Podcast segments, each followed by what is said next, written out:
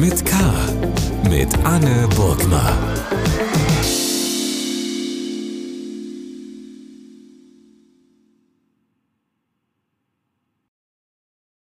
Hallo liebe Kölnerinnen und Kölner.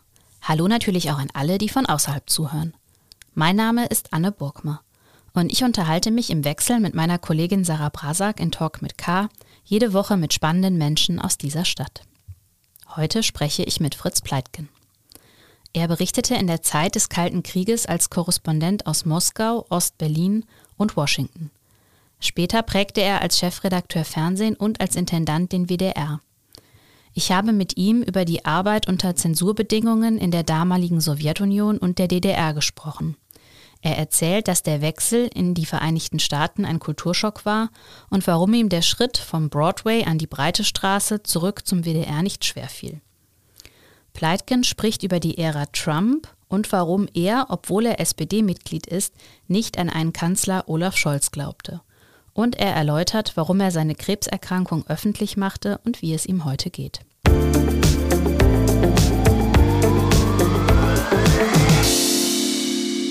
Herr Pleitgen, herzlich willkommen bei Talk mit K. Ich freue mich sehr. Ich freue mich auch, dabei zu sein. Sie haben dieses Jahr genutzt, um auf Ihre lange journalistische Karriere zurückzuschauen. Sie haben ein Buch veröffentlicht. Es gibt jetzt auch einen Podcast, der gerade erschienen ist. Und ähm, ich wollte Sie mal fragen, also nach der ganz großen Karriere sah es ja, äh, sagen wir mal, zu Beginn nicht unbedingt aus. Ihre berufliche äh, Karriere lief ja nicht so optimal. Sie waren nicht sehr gut in der Schule, Sie haben die Schule äh, abgebrochen vor dem Abitur. Wie haben Sie sich denn damals eigentlich zu dem Zeitpunkt Ihren beruflichen Weg vorgestellt?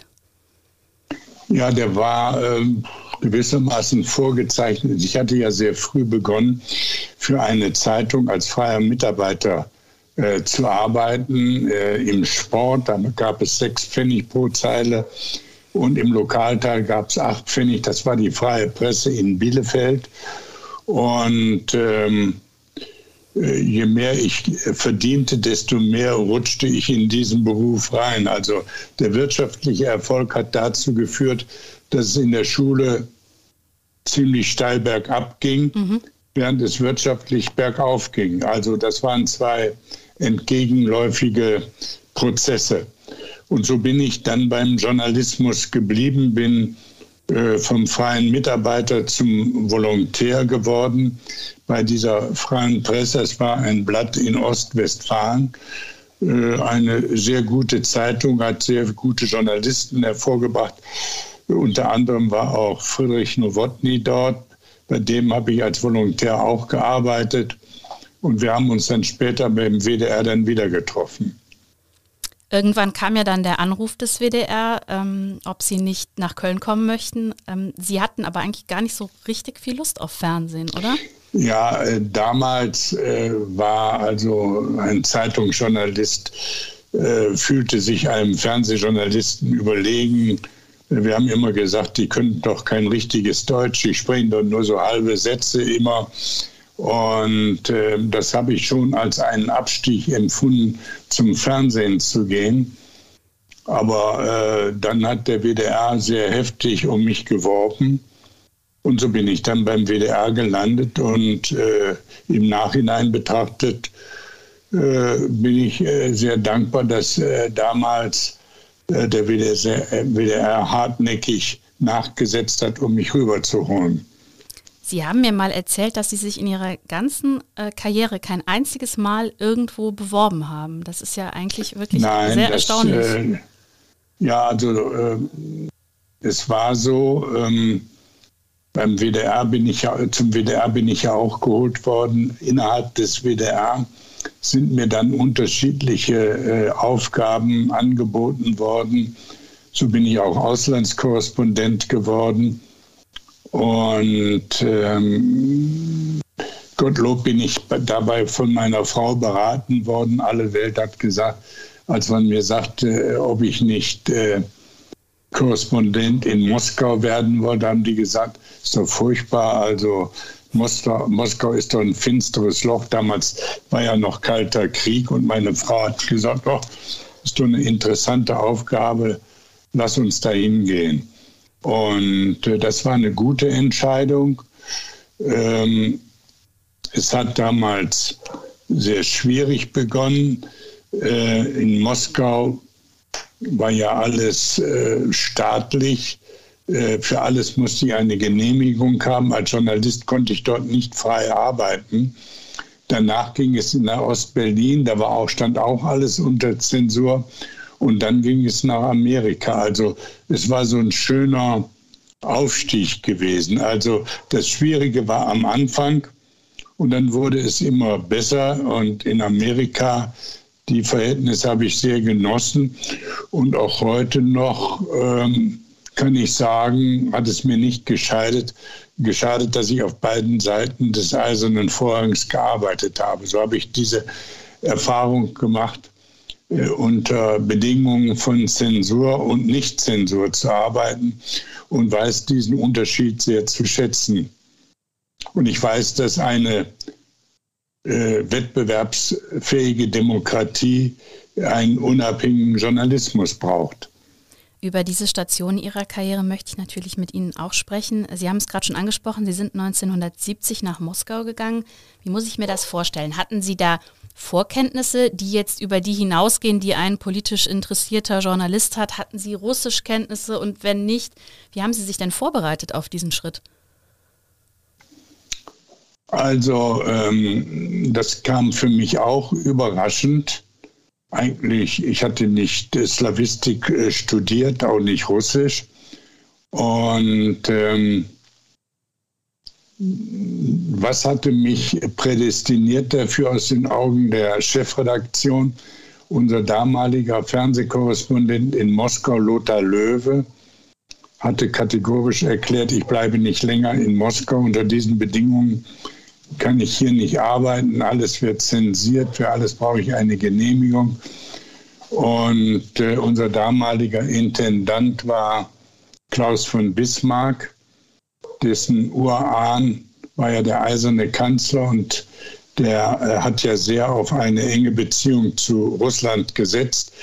Und das hat sie in irgendeiner Form auf den Intendanten Klaus von Bismarck oder auf seinen Urenkel übertragen. Und der hat damals gesagt, also den Posten Moskau geben wir nicht auf. Und wie ist man auf mich gekommen? Äh, ich hatte mal bewiesen im Sechstagekrieg, dass ich mich unter Bedingungen der Zensur äh, gut und zäh behaupten konnte. Und das war im Sechstagekrieg gewesen. Deswegen hat unser damaliger Chefredakteur Franz Wördemann mich gefragt, äh, wollen Sie nicht Nachfolger von Lothar Löwe werden? Meine Kolleginnen und Kollegen äh, haben mir davon abgeraten. Die einzige, die mir Mut zugesprochen hat, war meine Frau, sagt, lass es uns doch versuchen. Das war eine gute Entscheidung, sodass also am Anfang das Schwere stand und dann ging es langsam bergauf. Aber wie muss man sich das vorstellen, die tägliche Arbeit? Sie schildern das ja auch in dem Podcast und auch in Ihrem Buch. Es gab Zensur, Sie hatten gar kein eigenes Kamerateam. Äh, es wurde immer geguckt, was Sie machen. Wir sind es hier in Deutschland gewohnt, wir können jeden anfragen, wir können hingehen, wo wir wollen, wir können berichten über was wir wollen. Wie muss man sich das vorstellen am Anfang Ihrer Arbeit dort?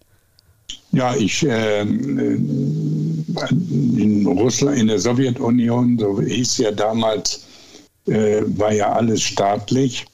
Und wenn ich irgendwo einen Bericht machen wollte, brauchte ich dafür eine Genehmigung vom Staat, also vom Außenministerium. Also schrieb ich ans Außenministerium äh, und äh, an die Pressestelle ich weiß, immer, ich weiß noch immer den Anfang, Uvajaime Gasparin Prudin, so hieß der Mann Prudin.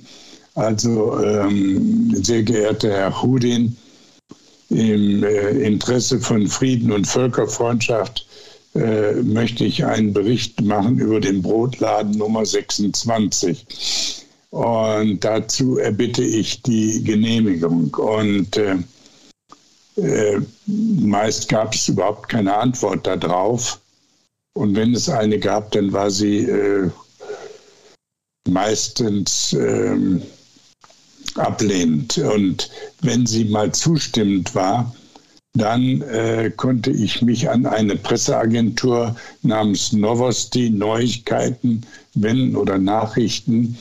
Äh, und äh, die hatten eine Fernsehabteilung und die schickte mir dann gegen Valuta ein Kamerateam.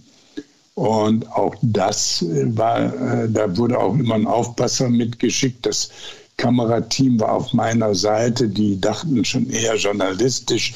Die verstanden, dass ich das eine oder andere, was die Funktionäre nicht so gerne veröffentlicht sehen wollten, also äh, alte Frauen oder äh, Leute in abgetragenen Klamotten, wollte man äh, nicht im äh, ausländischen Fernsehen sehen.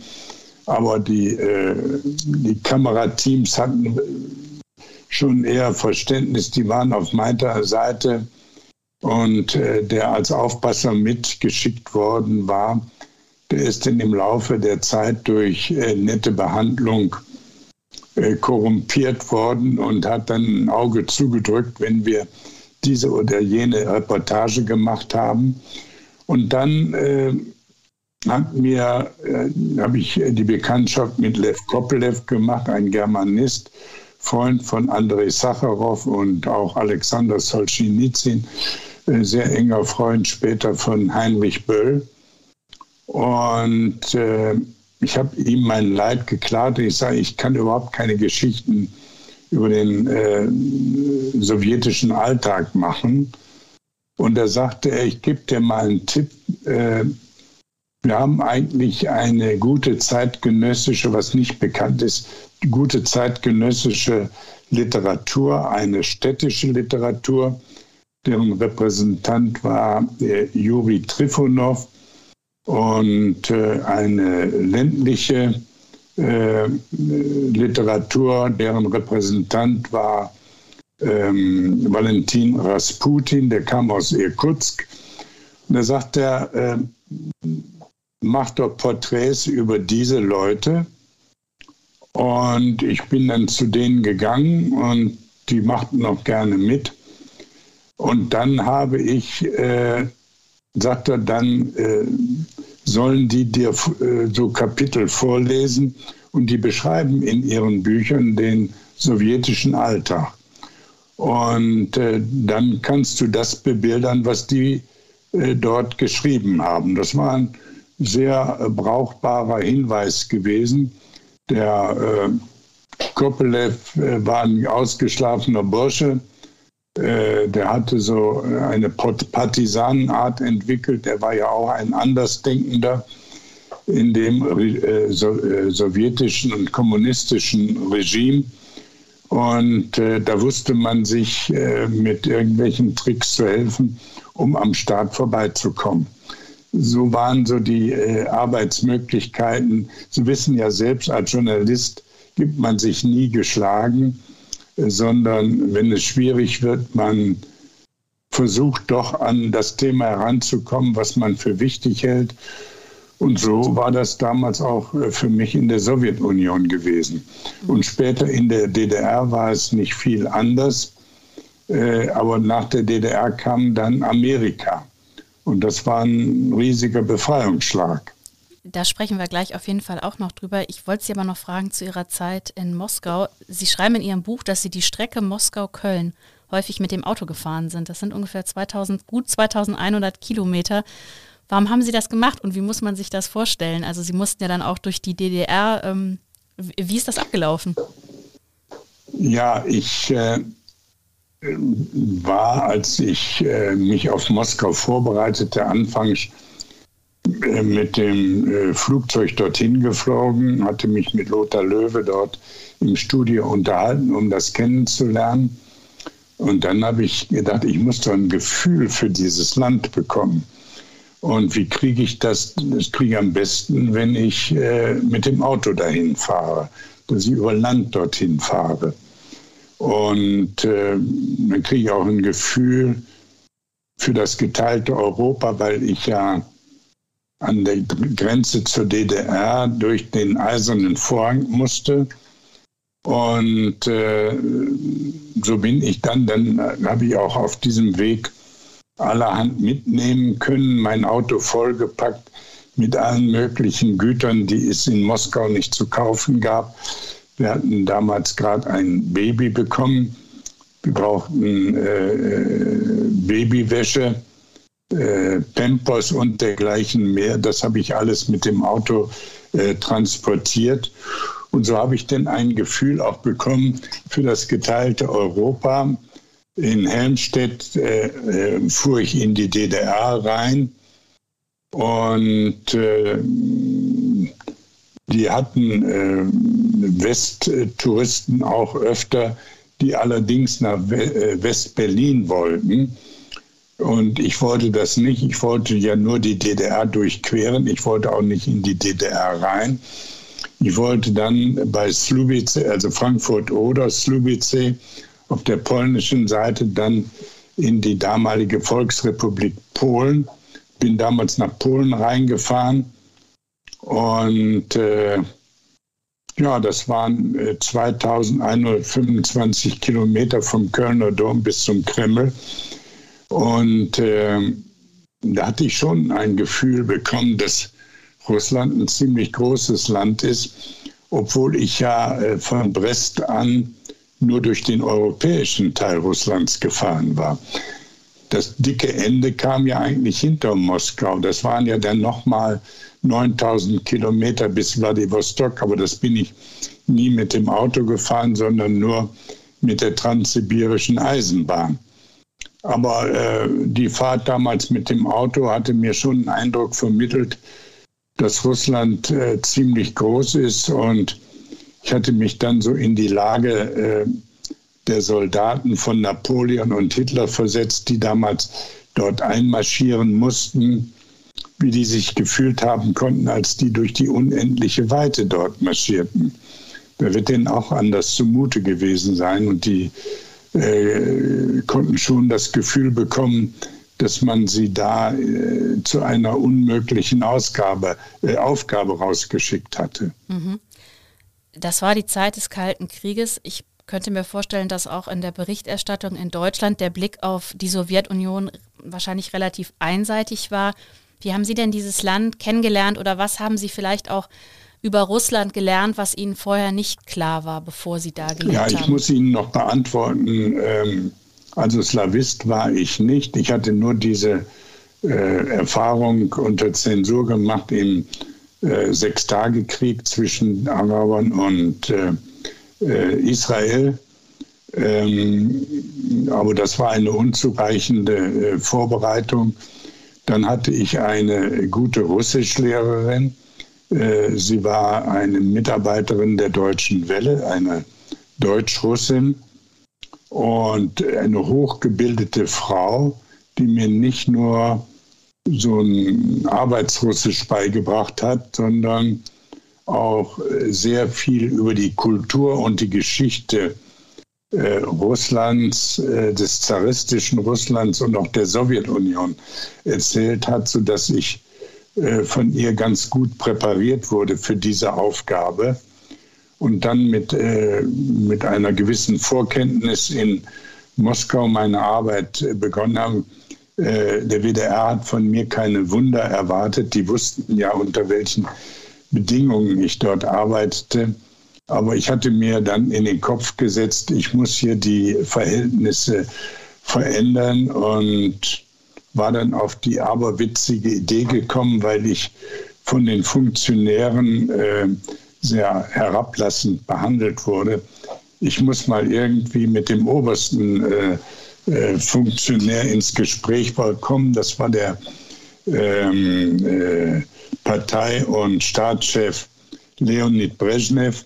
Und das habe ich auch geschafft, ein Arbeitsbesuch des ähm, französischen Staatspräsidenten äh, Georges Pompidou hat mir dazu verholfen. Pompidou kam nach äh, in die Sowjetunion. Äh, damals nach, landete er in Weißrussland, in Saslavel, das ist ein kleiner Flughafen neben Minsk.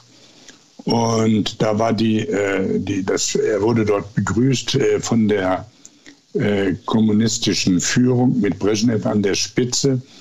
Und äh, Brezhnev begrüßte den äh, Pompidou und mit äh, und war also äh, dort dem Pompidou entgegengekommen und ging an uns Journalisten, ein paar Journalisten waren dort versammelt, meist waren das sowjetische und ich war, glaube ich, der einzige Westkorrespondent. Und als Brezhnev an uns vorbeikam, winkte er uns zu und ich winkte zurück. Und äh, dann bin ich da über die Absperrung gestiegen und auf ihn zugegangen, dann ist er stehen geblieben und ich habe mit ihm ein Interview gemacht. Und äh, das Schöne an das Interview enthielt äh, wenig inhaltlich Bedeutungsvolles, aber es produzierte schöne Fotos. Und diese Fotos erschienen in der sowjetischen Presse, die ja eine Riesenauflage hatte. Die Isvesti hatte 10 Millionen, die Pravda hatte ebenfalls 10 Millionen. Und da war dieses äh, schöne Foto, Brezhnev unterhielt sich, steht da Leonid Ilyich im Gespräch mit Westkorrespondenten. Und das war ich. Ich stand da, ich war auch zwei Köpfe größer als Brezhnev, ich war da nicht zu übersehen, mit meiner äh, schönen Pelzmütze, äh, Bisamratte, äh, sehr zu empfehlen gegen äh, Nässe und Kälte. Und äh, dieses Foto hat mir dann äh, sehr geholfen, weil ich dann, äh, wenn ich dieses Foto vorzeigte, äh, von den Funktionären von da an mit Respekt und Hochachtung behandelt wurde. Also das sind so die Verhältnisse in autoritären Staaten. Ja, nach dem Interview hätte ich Sie natürlich auch noch gefragt. Jetzt äh, haben Sie das schon vorweggenommen. Dann schließe ich aber nochmal die Frage von eben an. Was, was haben Sie denn gelernt über Russland, was Ihnen vorher nicht klar war und was vielleicht auch hier in der westlichen Sicht zu kurz kam? Naja, also äh, im Westen äh, galt in der damaligen äh, die, äh, Zeit die Sowjetunion, wie ich es anfangs sagte, als ein finsteres Loch. Wir hatten Kalten Krieg und ähm, damals äh, wurden hier Wahlkämpfe mit Erfolg geführt mit der Parole, die Russen sind in 24 Stunden am Rhein, um so einen Antikommunismus und Antibolschewismus äh, zu fördern. Und äh, also das Bild der Sowjetunion war äh, kein, äh, kein erfreuliches. Ähm, was ich äh, dort, was ich vermitteln konnte, war, dass äh, die Menschen in Russland sich ebenso wie die Menschen im Westen nach Frieden und einem guten Verhältnis sehnten. Und äh, das machte mich als Korrespondenten auch äh, populär. Ich kann mich erinnern, dass ein Kollege von der Süddeutschen Zeitung, weil ich ja meist auf dem Roten Platz äh, stand und meine Statements dort abgab, äh, sagt er, äh, schrieb er, als ich aus äh, Moskau wegging, irgendwie seit Pleitkens Weggang wirkt der Rote Platz irgendwie leer. Der fehlt uns mit seiner Pelzmütze. Und diese Pelzmütze machte mich auch in äh, Deutschland sehr populär. Die trug man eben damals nur, das war eine sehr schöne Bisamratte. Kann ich nur empfehlen.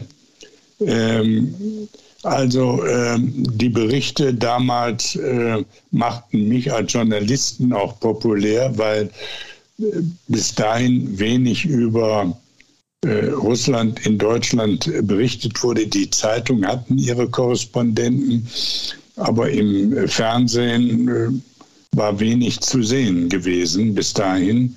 Und nun gab es regelmäßig in der Tagesschau Berichte, wenn irgendein Weltereignis war bei den gespannten Verhältnissen zwischen Ost und West, gab es dann immer wieder eine Gegenüberstellung. Das ist die Position von Washington, das ist die Position von Moskau. Und das äh, machte mich dann auch als Journalisten ziemlich bekannt im Westen. Mhm. Sie sind dann nach sieben Jahren in Moskau in die DDR gegangen und auch da war es nicht so, dass Sie sofort Hurra geschrien haben, als man ähm, Ihnen diese Stelle antrug. Warum nicht? Ja, also ähm, ich hatte unangenehme Erfahrungen gemacht, wenn ich von Köln nach Moskau fuhr, musste ich ja die DDR durchqueren. Und das war, die haben zwar mein Auto nicht durchsucht, weil ich ja nicht in die DDR reinfuhr, sondern sie nur durchquerte, aber die haben mich dann doch äh, da also doch lange Zeit warten lassen und waren schon neugierig gewesen, was ich da alles im Auto hatte. Und hatte ich keine Lust, äh, äh, da alles auszupacken, was ich da mit nach Moskau ne zu nehmen hatte und äh, habe die da, habe denen gesagt, also das gibt es gar nicht. Sie können, ich fahre nach Moskau, ich fahre nicht in die DDR, da habt ihr dann nichts verloren, aber dann waren die, war mir die Stasi äh, äh bis äh, Frankfurt-Oder auf den Hacken geblieben. Und das war kein, äh, also keine sympathische Begleitung. Und ich habe das zwar später veralbert, habe mir gesagt, ich kam mir vor wie die englische Königin, Königin immer in Begleitung. Aber sympathisch war das nicht. Und als dann Lothar Löwe äh, ausgewiesen wurde aus, der war in Moskau mein Vorgänger, er war dann in Ostberlin mein Vorgänger und er war später zusammen mit mir in Amerika gewesen. Also irgendwie kamen wir immer wieder zusammen. Äh, und äh, die Zeit in der DDR, äh, also ich bin da nicht gerne hingegangen. Wie gesagt, hatte ich nicht sympathisch in Erinnerung. Und äh, nun hatte ich ja Erfahrung mit Geheimdiensten gemacht, auch in der Sowjetunion war ich ja auf Schritt und Tritt beobachtet worden. Wenn ich ins Auto einstieg, äh, fuhr auch immer ein Auto hinter mir her. In der DDR war es genauso. Und ich hatte mich so dran gewöhnt. Und als ich in äh, Amerika war, brauchte ich eine Zeit, um mir das wieder abzugewöhnen, weil ich immer mit dem Blick im Rückspiegel fuhr um festzustellen, ist ein Auto hinter mir. Mhm. Und in Amerika guckte ich in den Rückspiegel und nie war ein Auto hinter mir her. Also das war der äh, große Unterschied äh, äh, zwischen Ost und West für mich praktisch gewesen. War es denn schwerer oder leichter aus der DDR zu berichten, jetzt im Vergleich zu Moskau, oder kann man das so nicht sagen? Also es war äh, was so das Gewissen anging, schwerer, weil wenn ich in der Sowjetunion einen Menschen interviewte, der sich kritisch zum System äußerte, dann äh, musste ich nicht befürchten, äh, dass der Geheimdienst ihn äh, dazu zur Rechenschaft zieht mit Repressalien. Denn ähm, in, in der Sowjetunion konnte man ja nicht äh, das ARD-Programm empfangen. Das ging höchstens über Umwege über die deutsche Welle. Wenn dann jemand wie Sacharow oder andere oder Korpelev sich kritisch äußerten, dann wurde das oft von der deutschen Welle übernommen und strahlte so zurück. Aber es hatte auf die Betroffenen kaum unmittelbare Folgen. In der DDR war das anders. Da konnten die äh, bis auf den Raum Dresden alle äh, das erste Programm empfangen. Und die Stasi konnte da sehen, wer sich kritisch geäußert hatte. Und wenn man dann jemanden interviewte und der sich kritisch äußerte, dann äh, wusste man nicht, welche Folgen hatte das für den. Und äh, viele Menschen waren so wutentbrannt und, und zornig auf das Regime, dass sie gesagt haben, ist uns egal, veröffentlichen Sie das. Aber dann bekam ich Anrufe von Verwandten, die äh, gesagt haben, hier mein Vater mein Bruder haben äh, Ihnen ein Interview gegeben, das kann für uns äh, böse Folgen haben. Und dann wusste ich nie genau,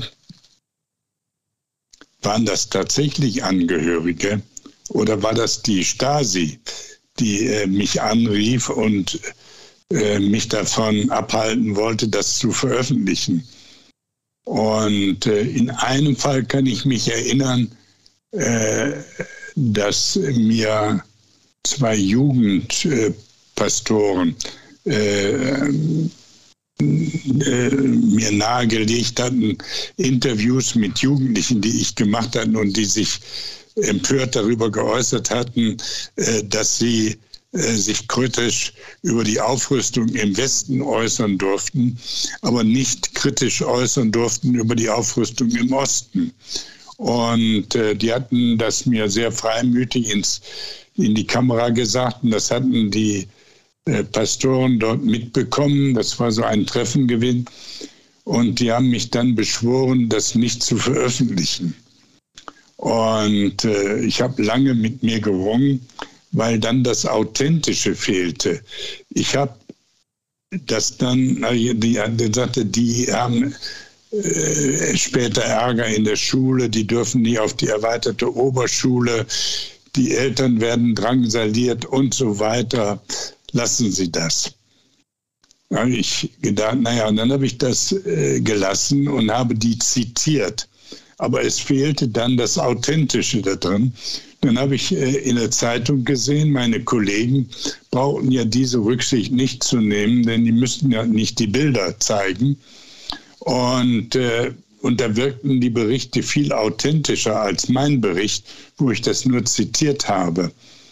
Und dann habe ich das später gelassen und äh, ich, wenn, wenn dann jemand äh, oder wenn ich dann später aus der Familie erfahren habe, dass das äh, Folgen hatte, dass die äh, Besuch von der Stasi bekamen, dann äh, gab es einen Weg äh, in die Reiler Straße oder Rieler Straße, da hatte der ähm, Anwalt ähm, Vogel seine Praxis. Und dann bin ich zu dem hingegangen. Der Vogel kümmerte sich ja um diese Fälle, die äh, zwischen äh, der Bundesrepublik und der DDR strittig waren. Und dann bin ich zu ihm hingegangen. Ich habe äh, ihm gesagt, ich habe da Probleme die Leute sind in Schwierigkeiten, weil sie äh, mir ein Interview gegeben haben. Kümmern Sie sich darum. Und das hat er dann oft auch getan. Äh, er wollte ja auch mit der Bundesregierung im Gespräch bleiben. Das hat er auch im eigenen Interesse getan. Also es waren schon seltsame Zeiten. Das ist, war eben doch anders, als das heute Gottlob der Fall ist, auch in, in, der also in Moskau äh, einer meiner Söhne ist ja Journalist äh, bei CNN und er ist häufig in äh, Moskau tätig und er kann eigentlich überall hinreisen, wo ich früher nicht hinreisen konnte. Und ich würde heute äh, gerne Korrespondent in Moskau sein. Also unter den Umständen würde mir das Arbeiten dort äh, leichter fallen, als das in meiner damaligen Zeit war. Mhm. Sie haben in Ihrer Zeit äh, in der DDR in Interviews immer auch immer wieder die ähm, wieder eine mögliche Wiedervereinigung angesprochen. Warum haben Sie das gemacht und haben Sie äh, sich vorstellen können, dass es dann tatsächlich noch in diesem Jahrzehnt zum Zusammenbruch der DDR kommen könnte? Nein, damit hatte ich äh, nicht gerechnet. Auch äh, autoritären Autoritäten äh, der deutschen Einheit wie Willy Brandt und Helmut Kohl haben sich das nicht äh, so vorstellen können, wenn ich denen das gesagt hätte, so und so wird sich die deutsche Einheit vollziehen. Wir alle hatten nicht zu, Leb zu unseren Lebzeiten mit der deutschen Einheit gerechnet. Dafür stand die Mauer zu dickfällig da und ich hatte mir nicht vorstellen können, dass die so äh, zusammenfällt.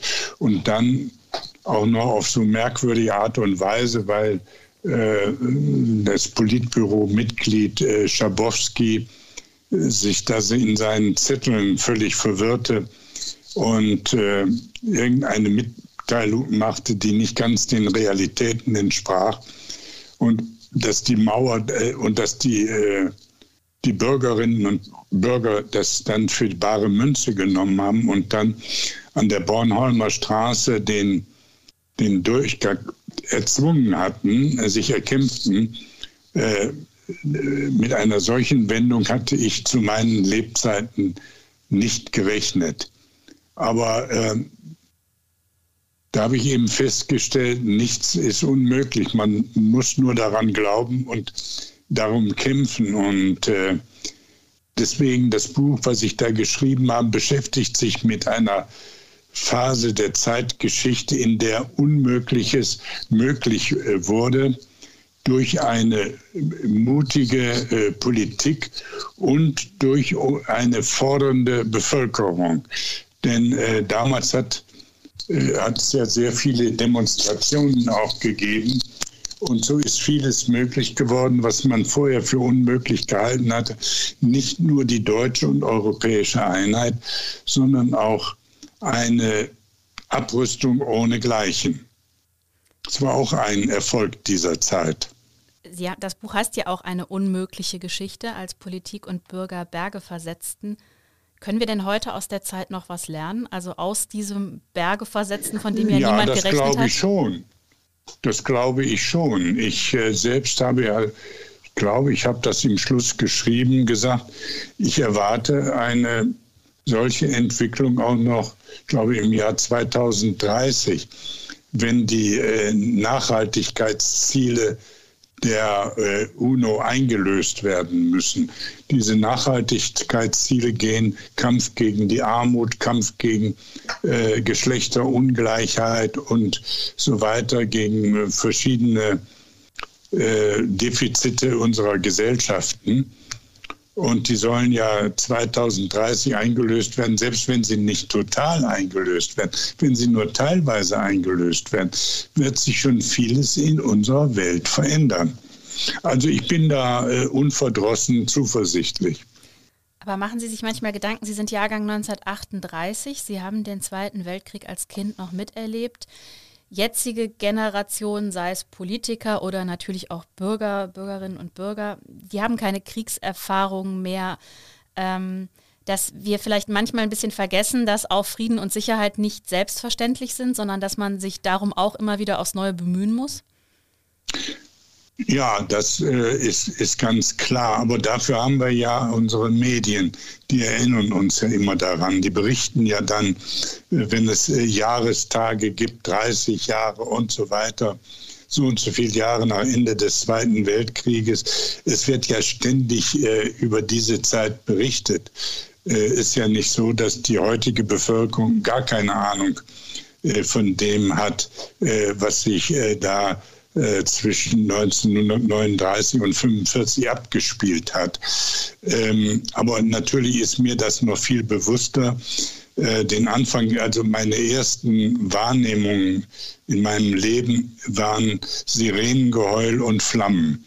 Äh, wir wohnten damals in Essen und äh, Kurz nach meiner Geburt waren wir nach Essen gezogen und äh, kurz danach begann der äh, Zweite Weltkrieg. Essen war eine Rüstungsstadt gewesen mit Krupp und äh, das wurde, diese Stadt wurde äh, von den alliierten äh, Luftstreitkräften Tag und Nacht angegriffen. Also wir haben da, ich habe da als Kind schon sehr früh Erfahrung mit dem Krieg gemacht und kann mich noch dann erinnern, dass ich dann, dass meine Mutter mich oft gar nicht ausgezogen hat, sondern weil auf die Angriffe nachts kamen, dass ich dann angekleidet dann äh, gleich geschnappt werden konnte als Kleinkind und in den äh, Bunker äh, getragen werden konnte.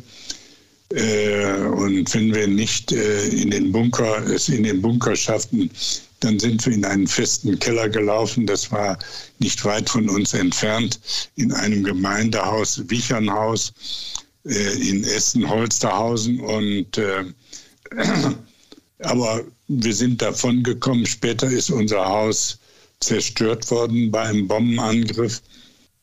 Da war aber meine Mutter schon mit ihren beiden jüngsten Kindern, ich war ja das jüngste Kind, nach Essen, nach äh, Schlesien evakuiert worden. Und da haben wir dann äh, die zweite äh, Charge Krieg mitgemacht. Nach äh, der Bombardierung dann äh, die äh, Flucht unter dramatischen Umständen. Denn damals war es ja so gewesen, es wurde ja nicht über die Presse offen berichtet, wie es im Krieg stand, sondern es waren immer nur Erfolgsmeldungen. In allen Fronten ging es voran und nichts davon stimmte. Und die Menschen wussten gar nicht, wie die Lage war und wie bedrohlich. Und eines Tages hörten wir Donnergrollen und das waren dann schon äh, Artilleriebeschuss. Da war die äh, sowjetische Front schon dicht an uns herangerückt. Und dann mussten wir Hals über Kopf äh, äh, äh laufen gehen, um äh, vor der Walze davon zu kommen. Also das habe ich noch in Erinnerung. Und sowas prägt auch. Deswegen bin ich immer allergisch, wenn Politiker äh, davon reden, wir müssen hier robust reagieren. Robust heißt dann immer mit militärischer Gewalt. Und wer leidet, leidet unter der militärischen Gewalt? Es ist die Zivilbevölkerung. Lassen Sie uns nochmal den Weg, Ihren beruflichen Weg weitergehen an der Stelle, an der wir jetzt gerade einen, einen kurzen Einschnitt gemacht haben. Sie sind nämlich dann, und das war auch ein Einschnitt, könnte ich mir sehr gut vorstellen, ähm, Sie sind dann von Ost-Berlin nach Washington gegangen. Ich meine, einen größeren Schritt hätte es doch wahrscheinlich zu der Zeit gar nicht geben können. Sie haben das ja eben auch schon ein bisschen geschildert, dass Sie immer noch in den Rückspiegel geschaut haben. Aber war das ein Kulturschock, dann plötzlich aus den USA zu berichten? Ja, also ich musste mich sehr daran gewöhnen, an die Presse. Äh, in, äh, wenn ich äh, das neue Deutschland, die Pravda oder Isvestia las, da habe ich keine Neuigkeiten gefunden. Vor allen Dingen nichts Kritisches an der jeweiligen Regie, äh, am jeweiligen Regime. Äh, und in Amerika war das ganz anders. Ich war ganz erschrocken, als ich die Washington Post, die New York Times und Boston Globe las äh, ich, äh, damals war Ronald Reagan Präsident. Ich dachte, der Mann, der wird doch bald gestürzt, weil die Zeitungen waren voller Kritik an, an ihm und redeten offen über seine Defizite als Politiker. Und äh, ich dachte, der Mann, der wird doch das nicht lange aushalten. Und dann habe ich festgestellt, dass zu einer erfolgreichen Demokratie auch eine unabhängige kritische Presse gehört. Äh, und da habe ich den Vorteil einer unabhängigen kritischen Presse äh, so richtig mitbekommen. Und deswegen trete ich auch immer wieder dafür ein. Und wenn ich jetzt so höre, dass von Lügenpresse die Rede ist, da ihr, äh, seid ihr eigentlich wahnsinnig. Ihr bringt euch um ein wichtiges Gut.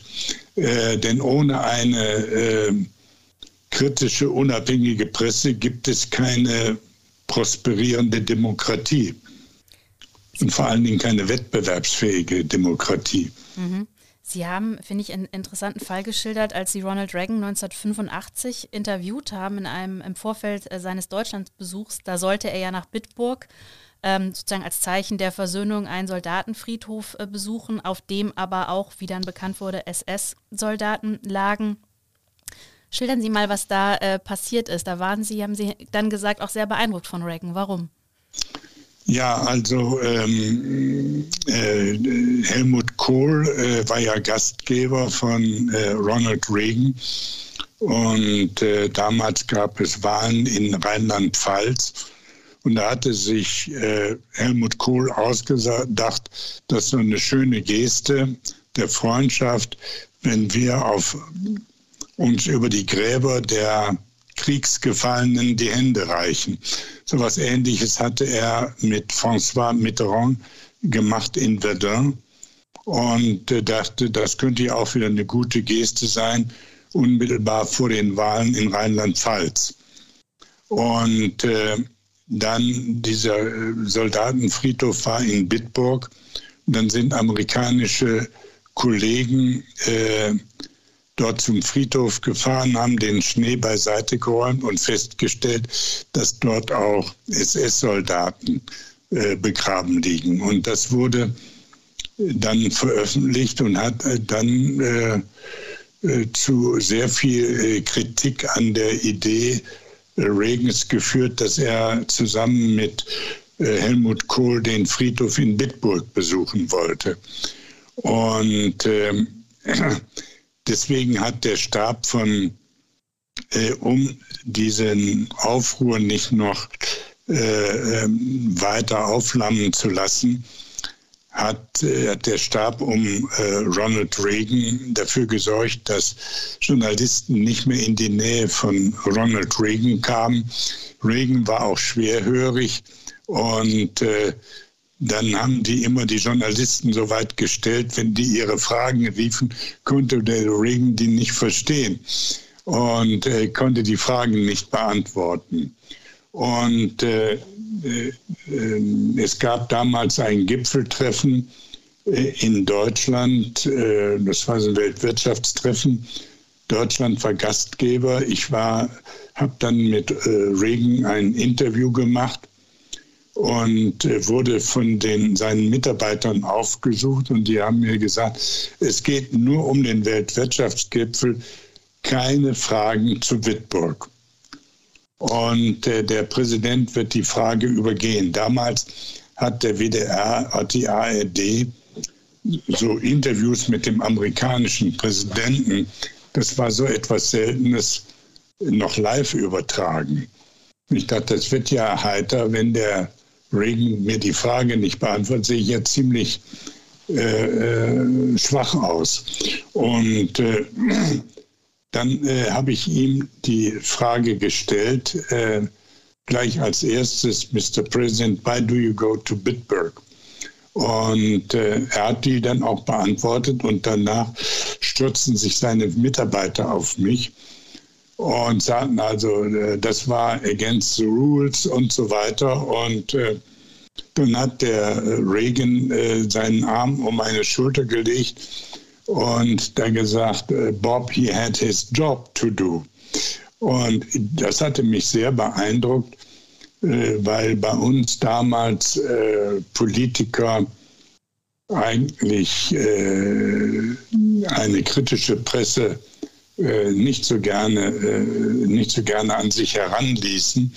Und hier erlebte ich einen Präsidenten, der der, der, der kritischen Presse das Kreuz stärkte. Also das fand ich schon sehr eindrucksvoll. Und äh, wenn Sie solche Erfahrungen in, in Ihrer Zeit gemacht haben, wie, wie, haben Sie das erlebt, dann äh, die Ära Donald Trump, also äh, wo natürlich all das plötzlich nichts mehr zählte? Mhm. Ich habe, äh, ich habe das nicht für möglich gehalten, dass in Amerika ein solcher Präsident, ein solcher Mann Präsident werden äh, könnte. Als ich nach Amerika kam, hatten wir eine stabile, selbstbewusste Presse, äh, die sich behauptet hatte, mit den Pentagon Papers gegen die Regierung und äh, mit äh, dem Watergate-Skandal. Und die war sehr selbstbewusst gegenüber dem Weißen Haus und so weiter. Und nun kommt da so ein Präsident und äh, versucht, die Presse zu entmachten und man hat gesehen, wie sehr die Presse fehlte. Denn äh, zu Beginn, die ersten äh, Tage, hat er ja losregiert, weil er keine Kontrolle hatte. Damals ähm, hatten, äh, hat, hat die Republikaner nicht nur mit Trump einen republikanischen Präsidenten, die haben ja das System des äh, ähm, Checks and Balances. Und das war, war also ähm, der, äh, war, war der Kongress. Und der war am Anfang noch unter Kontrolle der äh, Republikaner, also das Abgeordnetehaus und, das, äh, und der, der Senat. Äh, und äh, in den ersten Tagen regierte der los und war völlig unkontrolliert. Und dann war es nur die Presse, die den einigermaßen mit ihrer Berichterstattung zügelte. Und da hat man gesehen, wie wertvoll eine unabhängige Presse ist, die sich von diesem Trump hat nicht einschüchtern lassen. Also das war für mich wieder ein Beispiel dafür, dass eine wettbewerbsfähige Demokratie eine starke, unabhängige, kritische Presse braucht. Und äh, das sollten wir hier uns in Deutschland merken. Und wir sollten all diesen Bestrebungen entgegentreten, äh, die die Presse mit diesem Makel einer Lügenpresse, das ist Nazisprech. Mhm. Und das sollten wir nicht akzeptieren wenn Sie so darüber nachdenken, Sie haben das auch, als Sie in Russland zum Beispiel waren, äh, schildern Sie das auch sehr eindrucksvoll, wie schwer das auch war, zum Beispiel natürlich Berichte überhaupt nach Deutschland zu bekommen, also welcher Aufwand dahinter stand. Das gibt es heute alles nicht mehr. Also heute, wenn Sie heute da wären, dann könnten Sie auch mit dem Handy irgendwo hingehen, filmen, das sofort via Internet versenden. Das macht die Arbeit natürlich viel, viel einfacher. Auf der anderen Seite, diese berühmte Gatekeeper-Funktion ist ein Stück weit verloren gegangen. Waren Sie lieber damals Auslandskorrespondent oder wären Sie es lieber heute? Oh, ich wäre jetzt gerne Korrespondent in Moskau. Also äh, wenn ich dann äh, von meinem Sohn höre, wohin er alles reisen darf, habe ich gedacht, das hätte ich damals auch gerne gemacht. Jetzt gehört es wohl zur Politik von Putin zu zeigen, was er hat. Also, dass er da Westkorrespondenten einlädt in äh, äh Militärstationen in der Arktis zu besuchen, ist natürlich eine andere Politik. Damals, wenn man eine Brücke fotografierte, dann hatte man schon gleich das KGB am Hals. Äh, weil die äh, dachten, da ist ein Spion äh, tätig. Heute wird man eingeladen, um sich solche Dinge anzusehen. Das ist eine andere Politik. Ähm, die auch natürlich verfolgt, zu zeigen, dass äh, Russland äh, ein mächtiges Land ist. Und äh, darum geht es auch dem Putin. Das sieht man ja immer wieder, ähm, dass er ähm, Anerkennung äh, sucht vom Westen und immer ähm, pikiert reagiert äh, wenn er glaubt, äh, er werde unterschätzt oder sein Land, seinem Land werde nicht die äh, angemessene Wertschätzung entgegengebracht. Mhm. Also es ist eine andere Zeit. Mhm. Ihre Aber Korrespondent wäre ich heute immer noch gerne. Ihre Korrespondentenzeit, die endete 1988. Sie hatten noch einen kurzen Zwischenstopp in New York schreiben dann in ihrem Buch so schön vom Broadway an die breite Straße. Dann wurden sie nämlich nach Köln berufen äh, zum WDR als Chefredakteur Fernsehen. Wie schwer ist Ihnen der Abschied denn gefallen? Äh, und auch so der Wechsel in eine Position, wo es natürlich auch viel darum geht, Dinge zu managen und weniger wirklich konstant zu berichten? Ja, also ähm, Chefredakteur als Nowotny, damals Intendant, mir das angeboten hat, der rief mich an, er hatte mir vorher einen anderen Job angeboten. Und äh, da hatte ich ihm gesagt, nee, ich bleibe lieber Korrespondent. Und äh, dann rief er mich an und sagte, hier kommt mein äh, letztes Angebot, wollen Sie Chefredakteur werden? Da, äh, und äh, bis morgen früh müssen Sie mir äh, Bescheid gesagt haben. Da habe ich gesagt, das kann ich jetzt schon sagen. Chefredakteur werde ich mit freuen. Also Chefredakteur habe ich als in, in meiner Karriere als den äh, schönsten Job angesehen, weil er so vielfältig war. Einerseits war ich noch Journalist. Ich habe ja noch viele Reportagen als Chefredakteur gemacht. Damals war ja viel los. Und äh, andererseits machte ich auch Programmmanagement. Es war also sehr vielfältig. Äh, ich konnte die Programme gestalten und äh, das hat mir große Freude bereitet. Also ich habe mich als Chefredakteur sehr wohl gefühlt und habe die Zeit sehr genossen. Es war ja auch sehr viel los. Damals brach ähm, die Sowjetunion zusammen. Ich war sehr viel unterwegs in Russland, in Polen, in äh, Tschechien und der Slowakei. Also äh, habe dort sehr viele Sendungen moderiert, also äh, über Arbeitsmangel und über äh, einen Mangel an interessanter Arbeit konnte ich nicht klagen. Und wie war das dann, als Sie Intendant wurden 1995? Da ist man ja dann wirklich doch in allererster Linie Manager und weniger Journalist. Haben Sie überlegt? Ja, aber ich konnte es ja nicht lassen. Ich habe ja auch als Intendant noch Filme gemacht.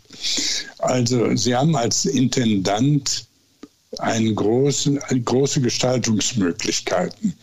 Und die habe ich voll ausgenutzt und äh, ich habe ähm, dann meine Ferien genutzt und habe Reportagen gemacht in dieser Zeit und die Filme geschnitten. Also ich äh, bin dort Journalist geblieben und das hat mir äh, auch geholfen. Ich, wissen Sie, das ist so, als wenn man einen Werkstoff noch spürt, wenn man dann journalistisch tätig ist und nicht abgehoben irgendein Funktionär dort ist. Also ich habe diesen Journalismus immer gebraucht. Mhm. Der öffentlich-rechtliche Rundfunk stand ja eigentlich immer auch in der Kritik oder wurde zumindest scharf beobachtet, ist ja auch klar, weil ihn natürlich die äh, Bevölkerung auch finanziert.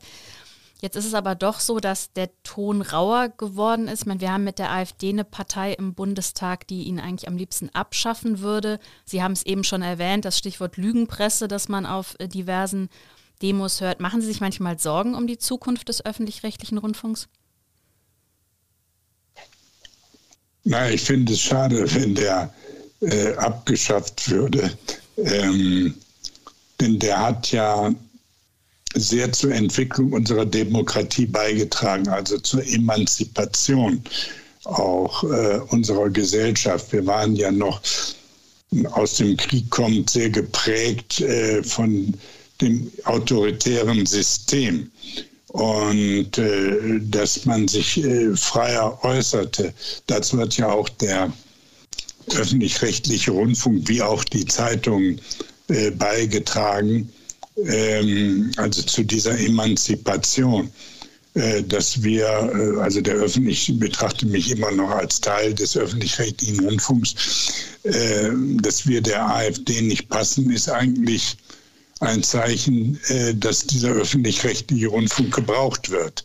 Und äh, ich glaube, äh, es wird denen auch nicht gelingen, den öffentlich-rechtlichen Rundfunk abzuschaffen.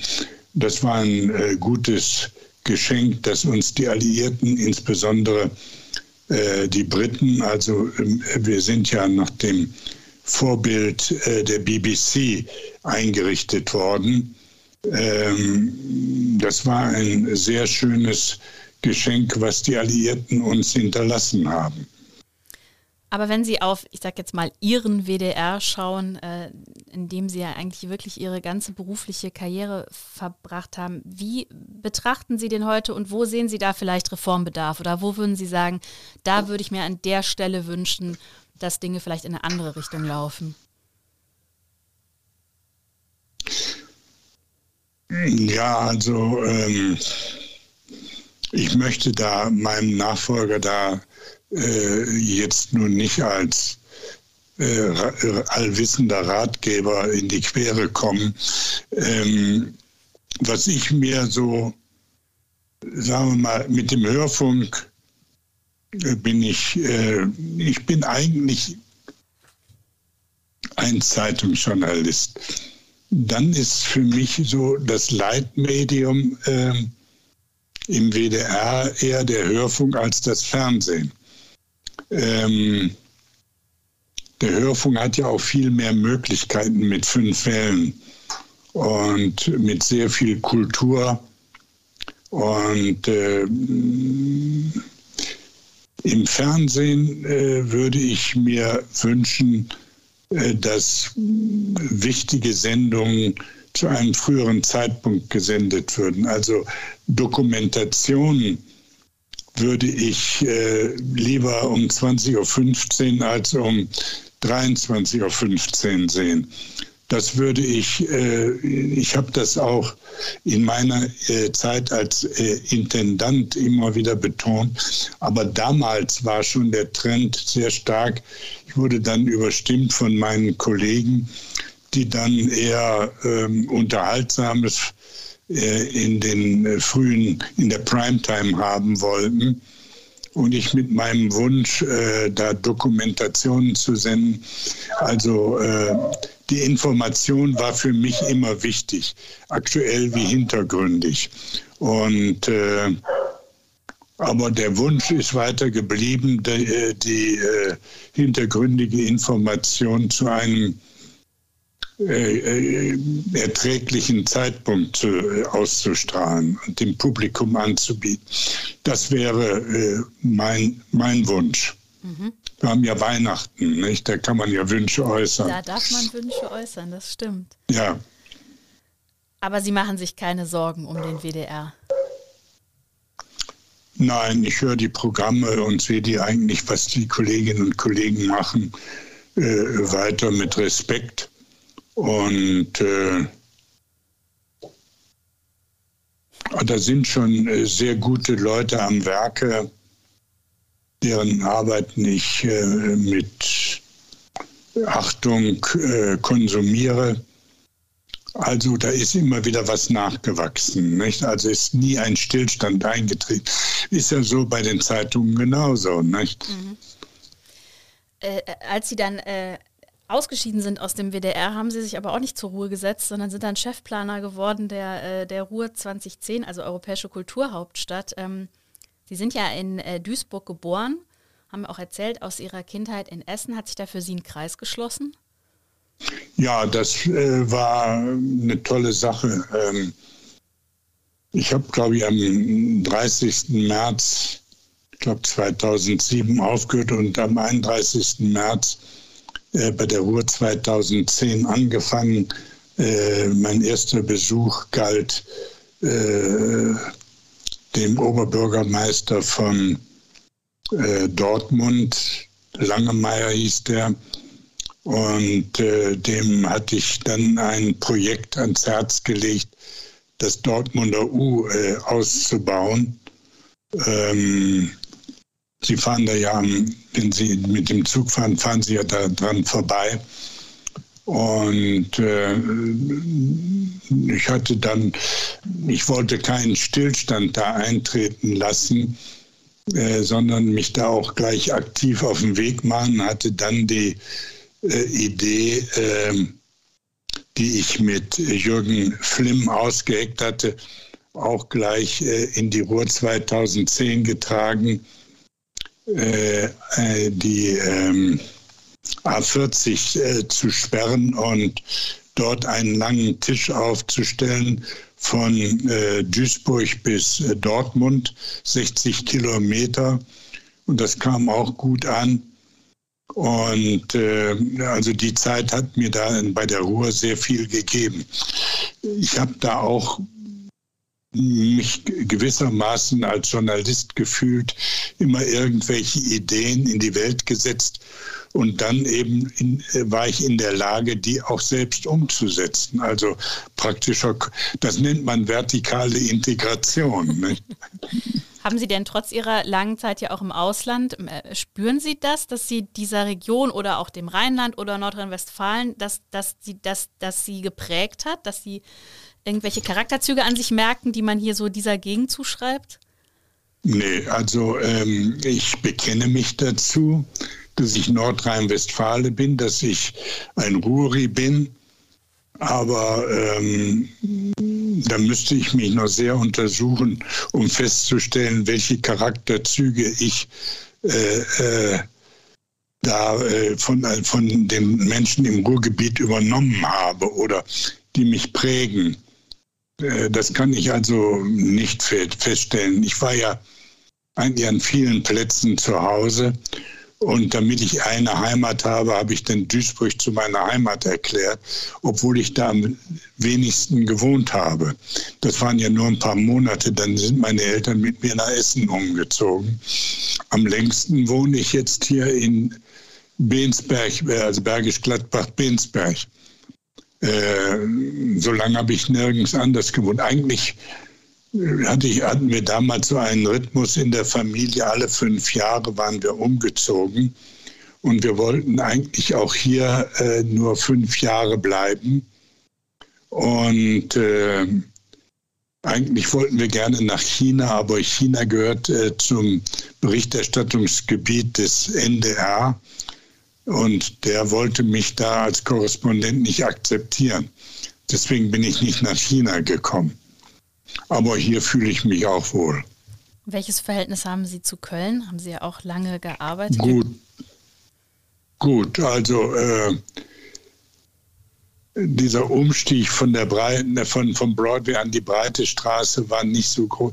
Köln ist ja vom Wesen her international. Und ähm, da ist mir der Umstieg auch nicht so schwer gefallen. Ich habe mich ja sehr schnell heimisch gefühlt. Die Kölner nehmen ja gerne noch so ein Immi auf. Und äh, mir ist das nicht nachgetragen worden. Sie sind SPD-Mitglied, ist auch mal früher kritisiert worden. Sie haben das im Zuge der Unterstützung der Ostpolitik von äh, Willy Brandt damals getan.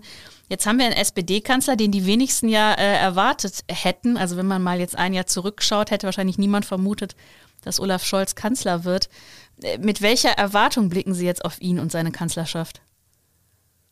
Naja, ich habe mit ihm auch nicht gerechnet. Also mit dem haben ja die wenigsten. Der ist ja wirklich so ein, äh, kam ja wie Kai aus der Kiste, denn äh, die SPD hatte ja ihn selbst aussortiert. Äh, als es um den Vorsitzenden ging, haben sie dann äh, Eskens und äh, Walter Borjans gewählt. Also äh, das ist schon eine merkwürdige Karriere, von der eigenen Partei aussortiert zu werden und dann zum Kanzlerkandidaten zu werden. Also der ist wirklich äh, ein äh, sehr, mit dem hatte ich als Kanzlerkandidat nicht gerechnet. Und dann habe ich ihn in den verschiedenen Talkshows erlebt. Und da habe ich gedacht, also eigentlich gefällt er mir mit seiner drögen, sachlichen Art sehr gut. Äh, er hat dann nicht so was Charismatisches vorgespielt. Und so scheint er auch seine Aufgabe anzugehen, sodass ich da sehr zuversichtlich bin, dass er äh, seine Aufgabe als Kanzler gut erfüllen wird. Mhm. Sie haben äh, im vergangenen Jahr bekannt gemacht, dass Sie an Bauchspeicheldrüsenkrebs erkrankt sind. Deswegen möchte ich Sie natürlich fragen, wie geht es Ihnen heute und warum haben Sie sich entschieden, das öffentlich zu machen? Naja, also ähm, meine Vor -Vor Vorgängerin war ja ähm, Frau Scheel gewesen und äh, die hatte gesagt, also, äh, also bei, de, bei der ähm, Entschuldigung, bei der Deutschen Krebshilfe. Mhm. Und die hatte gesagt, also wir sollten äh, uns davor hüten, Krebs zu einem Tabuthema zu machen, sondern offen darüber äh, reden. Und ich habe dann, als ich äh, den Bauchspeicheldrüsenkrebs, das ist ja nun der ungemütlichste Krebs, den man sich vorstellen kann, ähm, habe ich gedacht, also ähm, ich kann das nicht verschweigen. Ähm, ich sollte das schon sagen und äh, dabei auch sagen, welche ähm, Symptome dabei auftreten. Das habe ich ja dann auch gemacht. Ich bin ja gefragt worden, weil der Bauchspeicheldrüse Drüsen, Drüsenkrebs ist deshalb so gefährlich, weil er, wie ich das im Buch beschrieben habe, sich wie ein Partisan so anschleicht und äh, man so, so unmerklich kommt der ran, man spürt die Symptome, man spürt kaum Symptome. Und ich hatte dann äh, das Glück, dass ein äh, äh ehemaliger Chefredakteur, äh, Chef, Chefarzt mich anrief und mich fragte, wie es mit meinem Buch aussähe der sagte, ich habe äh, hier ein anderes Problem. Ich habe hier in diesem Bereich habe ich so ein paar Probleme und er sagte, Moment, da müssen wir zum Facharzt und dann bin ich dann untersucht worden. Und ich habe deshalb das auch öffentlich gemacht, äh, durch die Schilderung dessen, dass die Leute, weil ich hoffe, dass äh, diejenigen, die von einem ähnlichen Schicksal bedroht sind, dann diese Symptome ernst nehmen und früh genug zum Arzt gehen. Denn je früher sie zum Arzt gehen, desto eher ist die Möglichkeit gegeben, dass da noch was zu erreichen ist. Denn normalerweise ist dann äh, nichts mehr im Skat drin. Also äh, äh, der Bauchspeicheldrüsenkrebs war früher eher gleichbedeutend mit dem Todesurteil. Das, äh, die Diagnose war gleichbedeutend mit dem Todesurteil. Wie es mir heute geht, äh, ja, ich habe so meine Auf und Abs. Ähm, ich muss mich sehr anstrengen. Jetzt auch dieses Gespräch fällt mir sehr schwer. Also ähm, dann werde ich auch fahrig und äh, merken, Sie merken es vielleicht auch an meiner Stimme, die wird dann brüchig. Also äh, der macht mir schon zu schaffen. Also ähm, die Kraft von damals habe ich nicht mehr und nun werde ich äh, vorzüglich betreut, habe auch einen tollen Onkologen in äh, Bonn im Johanniter Krankenhaus. Und äh, da bin ich auch in den nächsten Tagen, den besuche ich regelmäßig. Und äh, der versucht mich auch dann so über die Runden zu bringen. Dann werden wir sehen, wie lange ich durchhalte. Ähm, ich äh, nehme, Medi nehme Medikamente ein, die die Entwicklung abbremsen. Und äh, so bleibe ich dann äh, der Familie und dem Rest der Gesellschaft noch ein bisschen erhalten. Wie lange? Das weiß der liebe Gott und der entscheidet das. Mhm. Sie werden ja auch bald 84, also auch ohne die Erkrankung wäre klar, wäre ja klar gewesen, Sie haben natürlich den, den Großteil Ihres Lebens gelebt. Denken Sie darüber nach oder haben Sie eine Vorstellung davon, was nach dem Tod mit uns passiert? Nein, das habe ich äh, nicht. Äh, ich habe äh, nur als das klar war mit dem Krebs, da habe ich gedacht, also äh, mit 83, da habe ich ja schon ein überdurchschnittlich langes Leben, da kann ich mich nicht beschweren. Und wenn ich sehe, ähm, was andere Menschen jetzt in der letzten Zeit mitgemacht haben mit der Flut, wo sie ihr, ihre Existenz und auch äh, oft ihre Angehörigen verloren haben, dann kann ich mich auch nicht beschweren, kann jetzt sagen, jetzt muss ich die äh, Gesellschaft mit meinem Schicksal behelligen. Äh, das ist nun mal so. Und ich habe da mich mit äh, abgefunden und äh, denke, kann, ich kann mit meinem Leben so wie es abgelaufen ist, zufrieden sein. Ich habe einen wunderbaren Beruf gehabt, war bei einem tollen Sender, der, bei dem ich mich äh, sehr gut entwickeln konnte, habe eine tolle Familie, werde von der äh, bestens betreut. Und, äh, und mit meinem Sender habe ich auch noch immer engen Kontakt, werde da von Kolleginnen und Kollegen besucht. Neulich waren Kammer, war ein Ensemble, Kammermusikensemble bei mir und hat mir ein Hauskonzert gegeben. Ist doch sehr schön und andere Kollegen haben mich besucht und äh, haben sich nach meinem Wohlergehen erkundigt und wir haben über ähm, Rundfunk heute und damals gesprochen. Und äh, ich bemühe mich da jetzt nun nicht mit weisen Ratschlägen einzugreifen. Die Zeiten haben sich ja seit meinem Ausscheiden durch Online wahnsinnig verändert. Wir haben ganz andere Verhältnisse als damals. Und dann will ich mich da auch nicht einbringen als den weisen Marabu. Das ist dann vielleicht genau die sehr weise Entscheidung. Ja. Herr Pleitgen, ich äh, danke Ihnen ganz herzlich für das Gespräch, dass Sie sich so viel Zeit genommen haben und auch persönlich berichtet haben. Es hat mich sehr gefreut. Vielen Dank. Alles Gute. Bis dahin. Tschüss.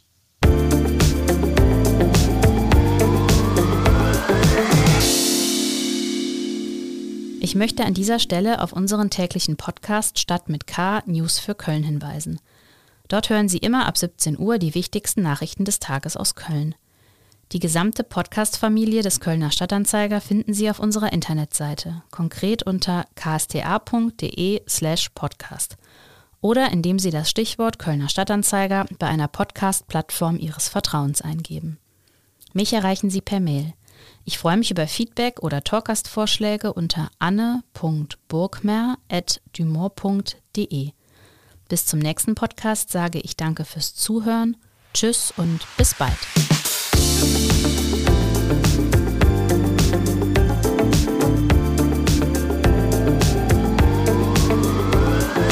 Talk mit K.